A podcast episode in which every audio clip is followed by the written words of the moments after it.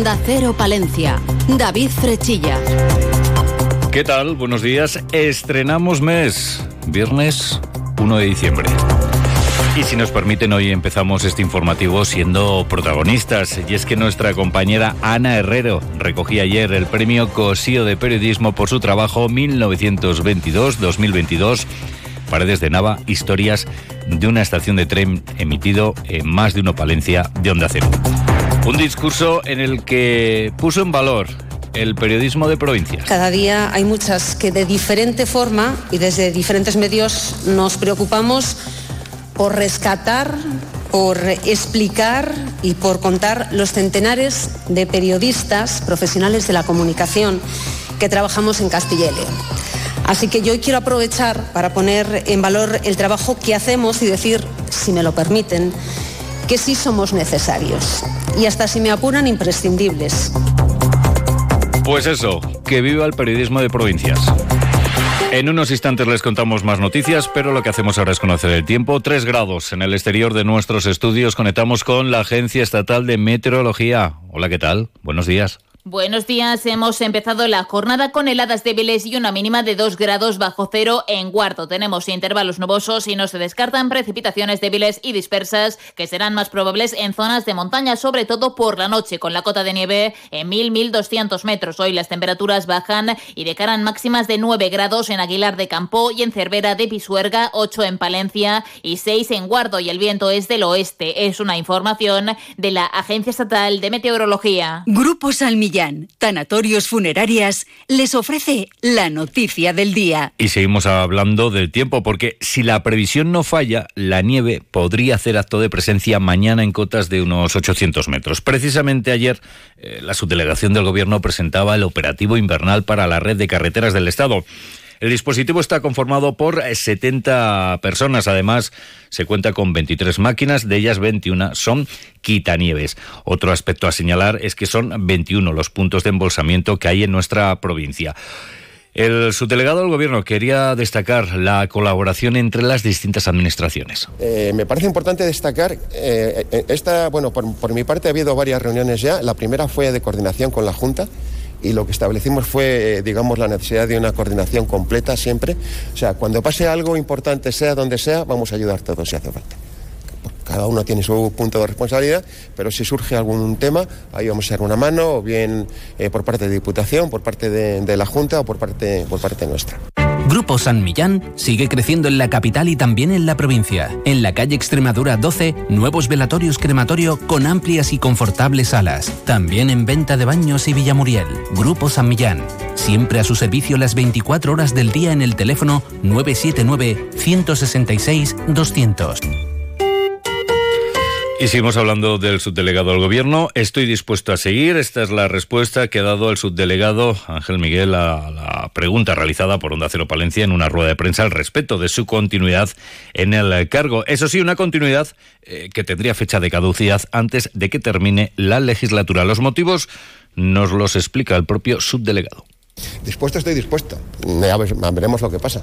Espero mantener la confianza de la delegada del gobierno a ver que tampoco sabemos nada. Todavía, eh, digamos, la, organización del gobierno está comenzando, aún no se han, digamos, nombrado o, digamos, cerrado la confianza con los delegados actuales, que yo me imagino que no haya ningún problema. Y luego a los cuatro años es lo que yo te digo que no. Va a ser año y medio, como mucho. Yo hago la edad y me tengo que jubilar a la fuerza. Legalmente, un, un subdelegado del gobierno tiene que ser funcionario en activo del Grupo A1.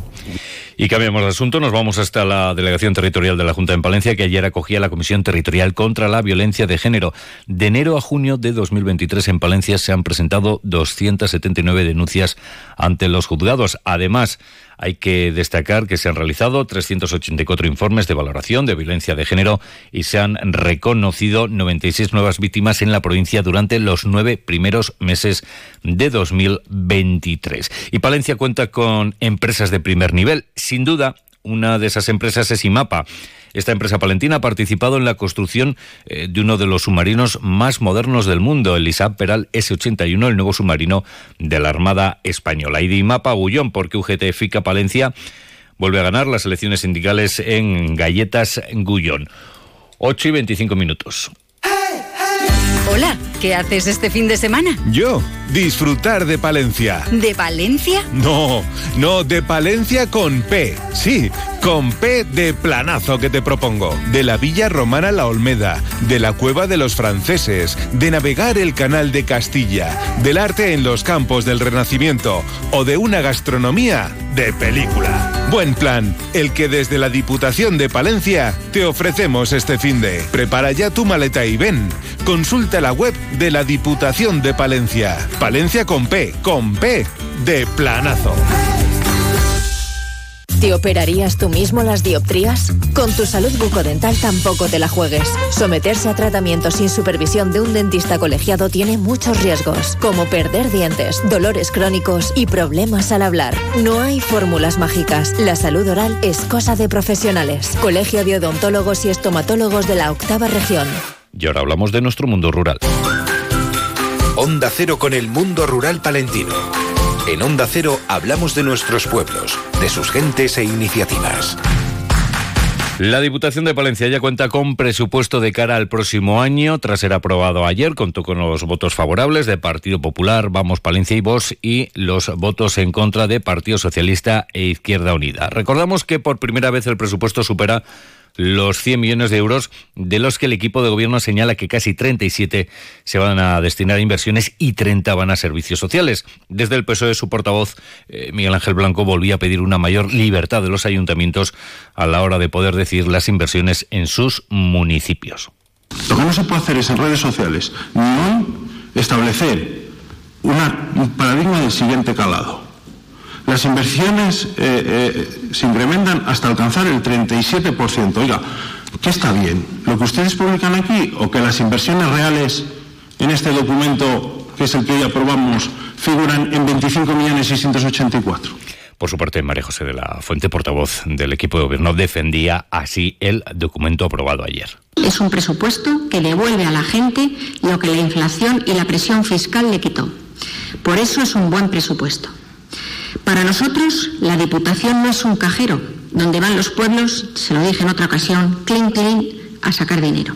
Y tras el debate para la aprobación del presupuesto, la presidenta de la Diputación, Ángeles Armisen, señalaba que el presupuesto está marcado por las circunstancias especiales, como el incremento de aportaciones desde los ingresos del Estado o la falta de colaboración institucional que hasta ahora se había mantenido. Se refería así al convenio con el Ayuntamiento para la prestación del servicio de bomberos. Pero yo, desde luego, estoy dispuesta a hablar y, desde luego, estoy dispuesto estado siempre, a defender los intereses, los derechos y los servicios, que al año que viene tenemos ya que dar solución. Bueno, ya le digo que no, tampoco es mi modelo. El Pleno Ordinario de la Diputación, que aprobaba también una moción presentada por el Grupo Popular en defensa de la Constitución española, moción que no contaba con el apoyo del Partido Socialista. José Antonio Obispo es el portavoz de los populares.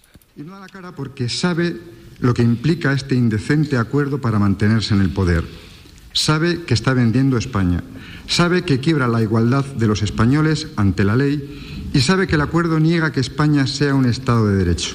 Y nos quedamos en la Diputación porque entregaba ayer los premios de los circuitos provinciales de triatlón y de BTT que concluyen con gran éxito de participación y organización.